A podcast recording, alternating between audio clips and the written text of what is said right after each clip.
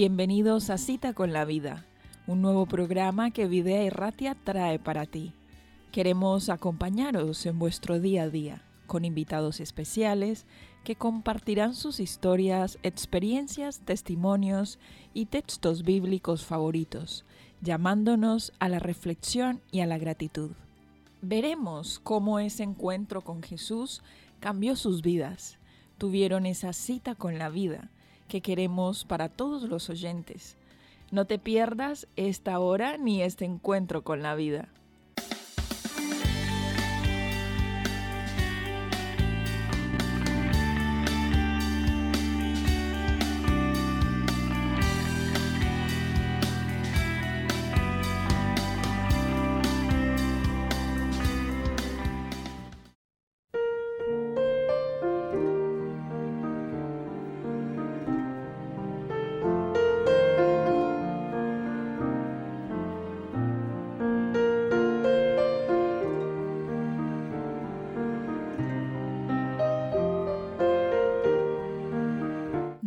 Sustituye al testimonio personal. Fue el mismo Salvador Jesucristo que declaró que nosotros somos la luz del mundo. En el libro El discurso maestro de Jesucristo leemos que somos como portaluces en el camino al cielo. Pero esta luz es real y está conectada directamente a la fuente. Todo el que esté relacionado con Dios impartirá luz a los demás. Dios exige que sus hijos brillen como luminarias en el mundo. No se exige que lo hagan solamente los ministros, sino todo discípulo de Cristo. El testimonio que cada persona en su día a día da en relación con una idea o a un producto tiene más valor y fuerza de lo que se puede imaginar. Dios podría haber alcanzado su objetivo de salvar a los pecadores sin nuestra ayuda pero con el objetivo y con el fin de que podamos desarrollar un carácter como el de Cristo, debemos participar en su obra para entrar en su gozo, el gozo de ver a seres redimidos por su sacrificio. Debemos compartir sus labores en favor de su redención. Con inspiración debemos capacitarnos si deseamos ser constituidos en colaboradores juntamente con Dios para recrear la imagen divina en la humanidad. Y como seguidores del Jesús verdadero, ser testimonio a otros de aquel que vino para servir y no para ser servido. Bienvenidos a Cita con la Vida, un programa de entrevistas, testimonios y experiencias que nos acercarán más a Jesús a través de la vida de otros.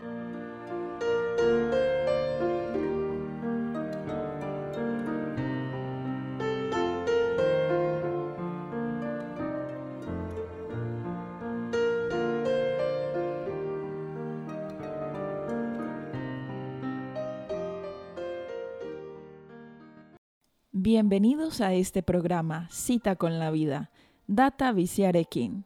El día de hoy tenemos un invitado muy especial, en este caso Ranieri Sales. ¿Qué tal? ¿Cómo estás, Ranieri? Hola, Eliana.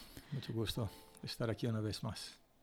Bueno, el gusto es nuestro de poder escucharte. En el caso de hoy, en este nuevo formato de programa entrevista que tenemos y que nos encantaría escuchar algunos testimonios, algunas reflexiones y alguna cita bíblica específica que en algún punto de tu vida te haya llenado, te haya impactado y que, bueno, te haya ayudado.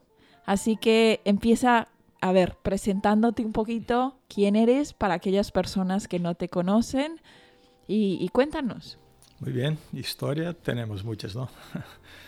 Eh, mi nombre es Ranieri Sales, por el acento ya podéis ver que no soy de aquí. Sí, sí. Yo soy brasileño, eh, soy pastor de la iglesia adventista, he sido pastor por casi 30 años ya. Y desde hace dos años eh, tengo el privilegio de, de, estar aquí en el País Vasco, eh, liderando dos comunidades adventistas que hay aquí en la ciudad.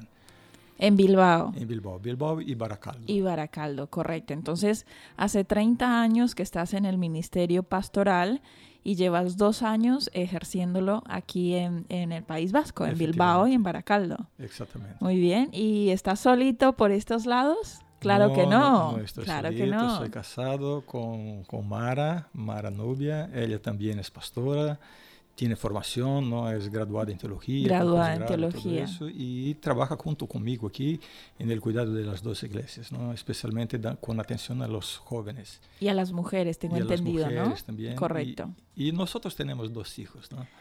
Sí, que son, son niños ya crecidos. ¿no? ya Mi- no son bebés. Sí, sí, mi hijo tiene 26 años y mi hija tiene 19 años, Renan y Renata.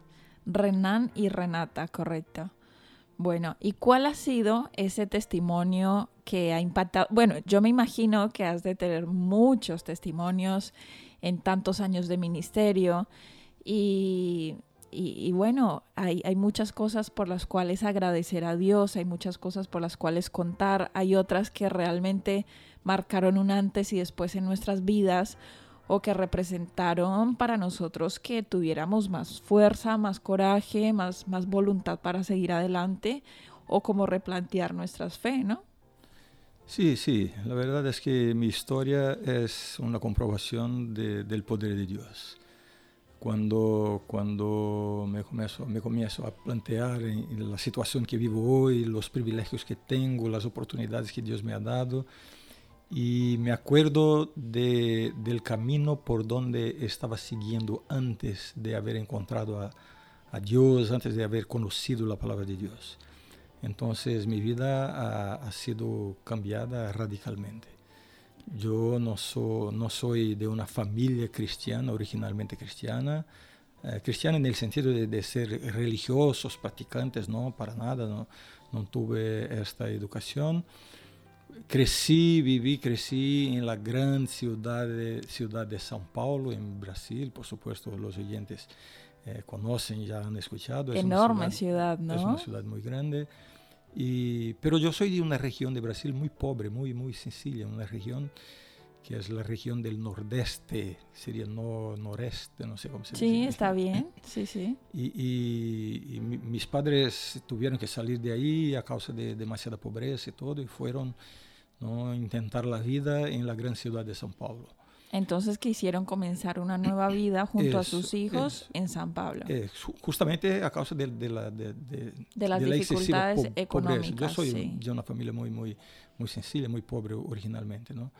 Y por supuesto, al llegar a la ciudad de São Paulo, mis padres no pudieron eh, ir vivir en, en, en- En los mejores lugares, urbano, no, fuimos a sí. vivir en lo que en Brasil llamamos de favela, que son las comunidades Las eh, famosas favelas. las famosas favelas, pero Sí, en, sí. Aquel, en, aquel entonces eran um, distintos, no eran lugares sin, sin recursos de, de nada y, y bien, y ahí, y ahí fui. Lo más precario posible. Lo más precario posible. Sí, sí. ¿no? Y ahí fui vivir. Por supuesto, yo tenía cuando, cu- este cambio que, que hicieron mis padres, yo, era, yo soy el más joven de, de los hijos, ¿no?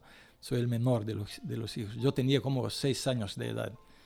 Así que yo no tenía esta noción de, de pobreza, de nada de eso. Para mí todo era... un- Todo era nuevo y todo, era una aventura. Claro, claro. Pero lo que pasa es que esta zona donde fui criado, las circunstancias, había mucha, mucha, ¿cómo se dice? Mucha criminalidad. Está bien el- la expresión, ¿no? Sí, está correcta. Y por supuesto, viviendo ahí, creciendo ahí, yo me involucré en este mundo. ¿no? Entré por ahí muy temprano en la vida, eh, me metí en el mundo de las drogas y, y entonces mi vida comenzó a dar una vuelta. Te para- dejaste influenciar por malas personas que te llevaron por el camino equivocado. Exactamente. Ujú. Eh, no, no, no, no, no me... No, ¿No te enorgullece hablarlo? Sí, no, y contarlo? tam- tampoco quiero decir que me dejé influenciar por malas personas. Cuando me acuerdo Eras de- tú la mala influencia. Cuando me acuerdo de- de, todo lo que vivía, yo pienso que yo era la mala influencia para los demás.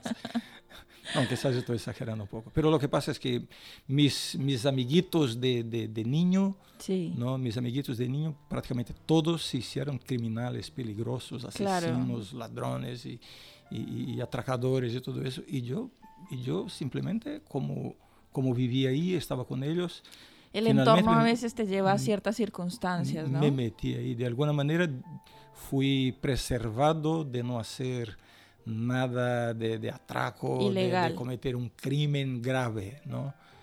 pero me, me, me hundí en el mundo de las drogas. Esto ¿Hasta qué edad ocurrió esto? Ento- ¿Cómo? ¿Hasta qué edad? Entonces, eso comenzó a los 15, 15 años. Sí. Y entonces, eh, cuando tuve un encuentro con Dios, con la palabra de Dios, yo estaba para cumplir 19 años.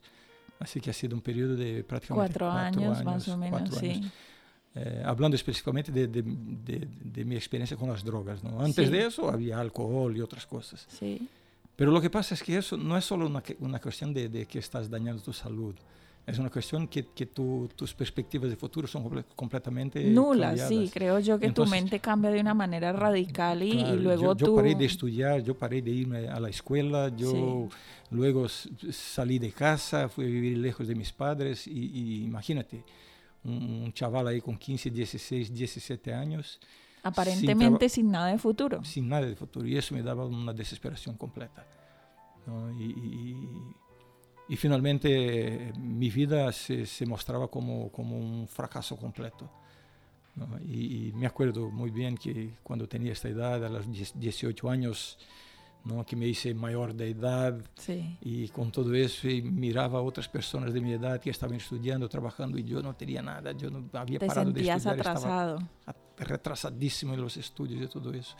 Así que mi, mi vida parecía que, que no tenía ningún futuro. ¿Y cómo te encontraste entonces con Jesús? Bien, ¿Cómo es- cambió tu futuro? Es una, una larga historia, no, no voy a entrar en detalles porque no hay tiempo aquí, pero a través de la palabra de Dios, a través de la Biblia, a través del contacto con, con las escrituras, yo tuve una percepción más clara de la persona de Dios. ¿Hubo alguna persona que te inculcó Sí, algo de sí. valores, de Sí, lectura co- de la Biblia? Como, como he dicho, yo soy el hermano menor y mi hermano mayor, que ya era un cristiano hacía muchos años, él, él fue la influencia en mi vida, en ese sentido. Y él me, me puso el reto, me dio el reto de, de- de tener un contacto con la palabra de Dios. Y yo acepté ese reto y me acuerdo que una madrugada, como una de la madrugada, estaba ahí con la palabra de Dios, me puse de rodillas y angustiado, desesperado, como si para mí la vida ya no, ya no tuviera ningún No valiera sentido. nada.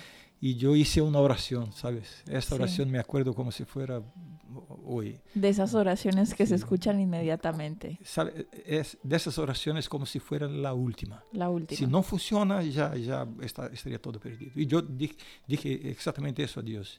No, sabía cómo orar, pero le dije, Señor, si tú existes, estás ahí. Y si hay una posibilidad, si hay una posibilidad de cambio en mi vida, por favor, Señor, haz tú algo, porque yo no puedo hacer nada.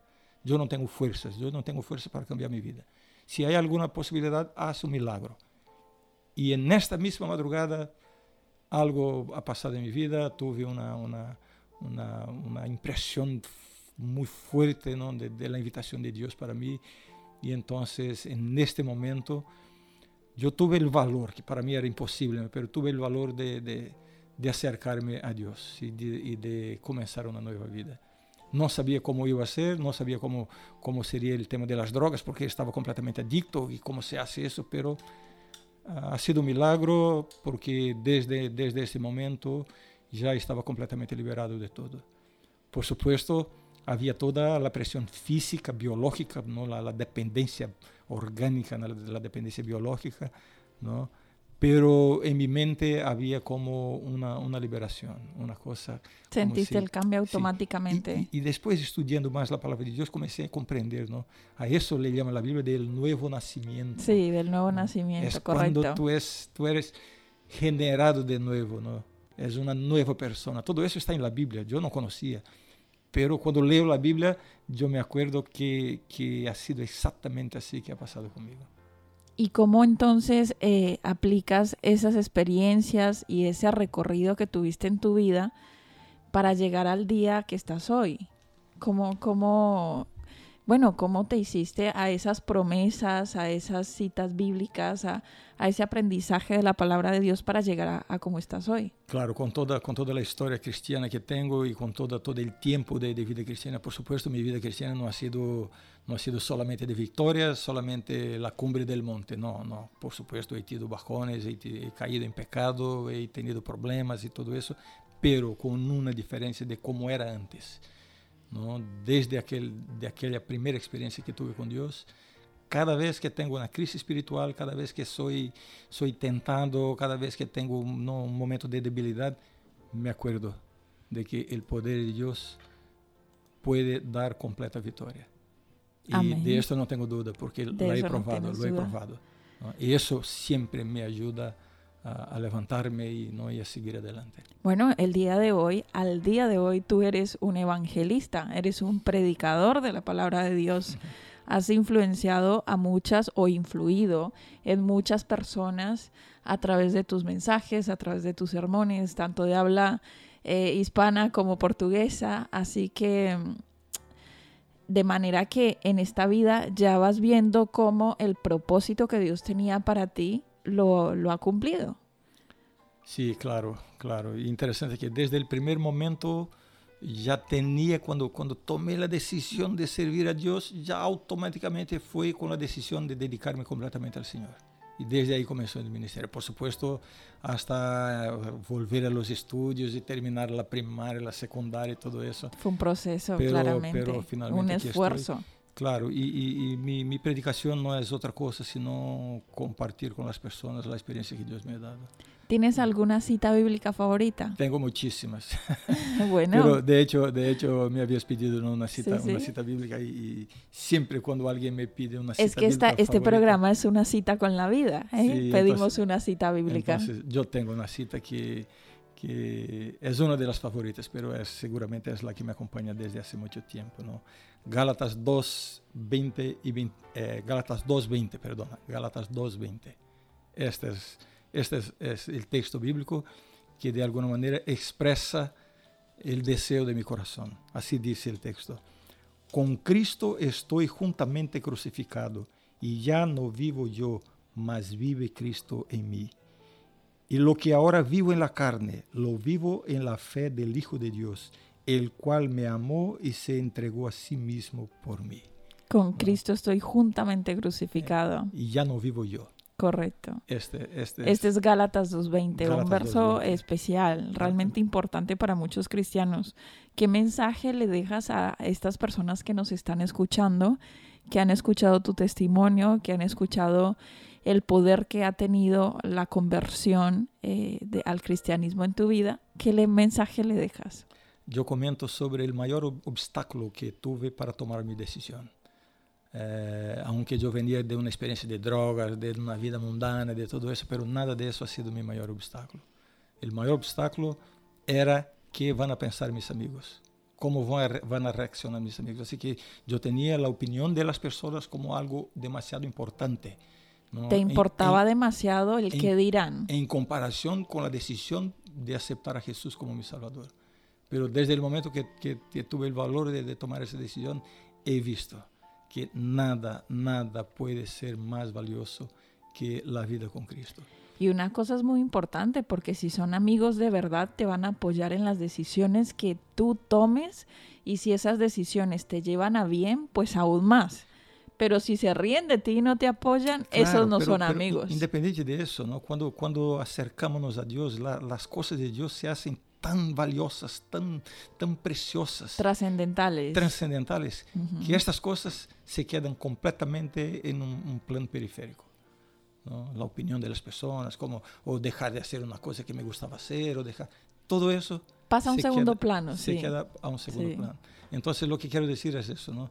Si tienes un obstáculo, algo que te impide de acercarte a Dios, o las, las tradiciones de tu familia, o la opinión de tus amigos, tienes que saber una cosa, cuando te acercas a Dios, estas cosas ya no te serán tan, tan importantes. Muy bien, pues muchas gracias por este mensaje que has dejado a nuestros oyentes. Gracias por participar como uno de los primeros invitados en este programa de entrevistas y testimonios.